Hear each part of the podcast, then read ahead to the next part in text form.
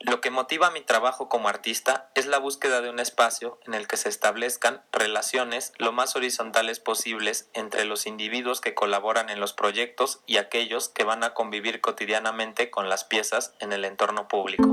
En palabras de Claire Bishop, el arte debe surgir de intereses comunes que no maquillen un conflicto de individualización en lugar de afrontarlo y exponerlo, sino que nos abran a la experiencia crítica del estar juntos, aunque esto en ocasiones resulte raro esquivo o incluso molesto. Para lograrlo, una alternativa es apropiarse de algunos elementos característicos del sentido de comunalidad descritos por el antropólogo Mije Floriberto Díaz Gómez, tales como el consenso en asamblea para la toma de decisiones, el servicio gratuito como ejercicio de autoridad, el trabajo colectivo como un acto de recreación y las prácticas artísticas como expresión del don comunal.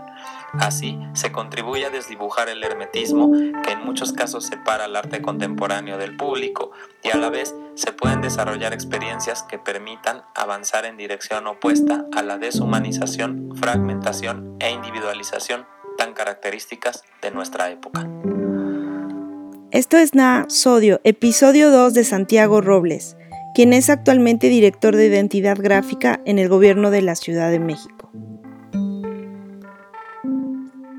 Respecto a las oportunidades que este contexto nos plantea a los creadores culturales, en muchos sentidos, esta pandemia no nos eh, tomó de manera sorpresiva, dado que, bueno, y en otros muchos sí, sin embargo, me gustaría mencionar que muchos creadores culturales, frente a este estado de precarización que mencioné mm, anteriormente, nos hemos visto en la necesidad de realizar una serie eh, múltiple de tareas que tienen que ver no solo en el caso de los artistas visuales con la generación de sus piezas y sus proyectos, sino también con la difusión y circulación de los mismos. Mm, hoy en día podríamos asegurar quizá que si no que si tu creación no se encuentra en las redes, prácticamente estás invisibilizado dentro de un contexto de globalización. Eh, y es por esta razón que muchos artistas se han vuelto, eh, nos hemos vuelto eh, personas orquesta, que no solamente estamos interesados en la creación de proyectos artísticos, sino también en su difusión,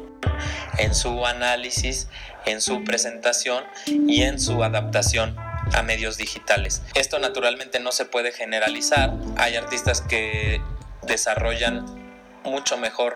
ciertos aspectos de los que acabo de mencionar que otros, pero también es verdad que a veces los artistas acabamos siendo nuestra, nuestras propias eh, relaciones públicas, nuestros propios eh, community managers, los, nuestros propios eh, museógrafos y demás, sobre todo aquellos que están iniciando en este recorrido tan gratificante y en mi caso particular, ¿qué hago? Es apoyarme en una serie de colaboradores. Intento generar una red de apoyo a través de intercambios para poder desarrollar todos los ámbitos que se necesitan para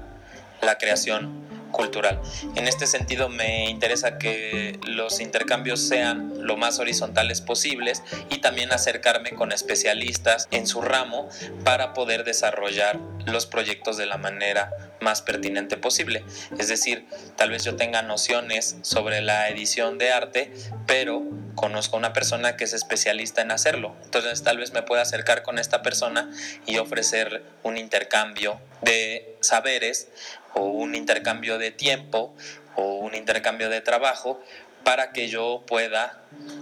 adaptar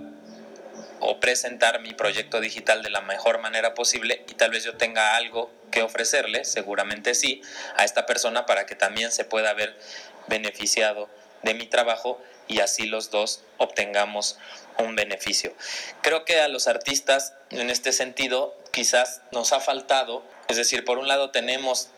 hemos tenido todas estas necesidades enfrente y nos hemos adaptado a ellas, pero también hemos carecido quizás en el sentido de que no hemos realizado listas o repositorios de herramientas digitales básicas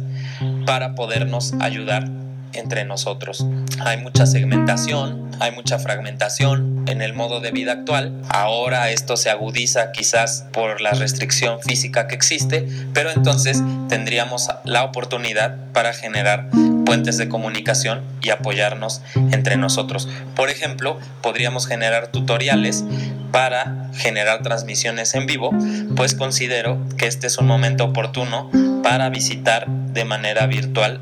los estudios de los artistas y sus procesos creativos. En mi caso he tenido ya el gusto en este periodo de recibir virtualmente la visita de Sideshow Art, que es mi galería, la cual está basada en Madrid, España, y también de parte de la cátedra eh, extraordinaria Francisco Toledo de la UNAM. Y este espacio de intimidad me parece muy pertinente para poder generar un diálogo directo y poder acercarnos quizás a otra serie de contenidos que en otros espacios de exhibición no se muestran debido a los formatos que los caracterizan. Entonces, para mantener la atención, para mantener el interés, para realizar una comunicación significativa, por ejemplo, se podrían generar, eh, lo vuelvo a mencionar, estos tutoriales para editarlos bien, para intentar hablar de la manera más clara,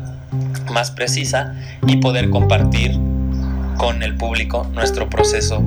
creativo, no porque sea algo de interés en sí, sino porque nos puede ayudar como gremio a mejorar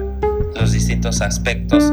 que conforman nuestra profesión, pero también hacia un público para poder dialogar para poder explicar de manera más amplia cuáles son nuestros intereses, cuáles son, cuál es nuestra forma de ver el mundo y de esta manera generar un espacio de intercambio en un momento en el que hay lamentablemente tanta gente sufriendo, no solo en términos de enfermedades físicas, sino también de estrés, de aislamiento, de ansiedad, de tristeza y de depresión y siempre la extensión de una mano humana, de una voluntad por comunicarnos y por generar empatía entre las personas puede ayudar a que las personas construyan un mejor momento en este contexto. Estás escuchando la parte 2 de Santiago Robles. Esto es Nada Sodio un podcast producido por Proyecto Mecenas para el servicio de la comunidad creativa. México, mayo 2020. Por favor, dale clic al episodio 3, no puedes perderte la conclusión y el gran cierre.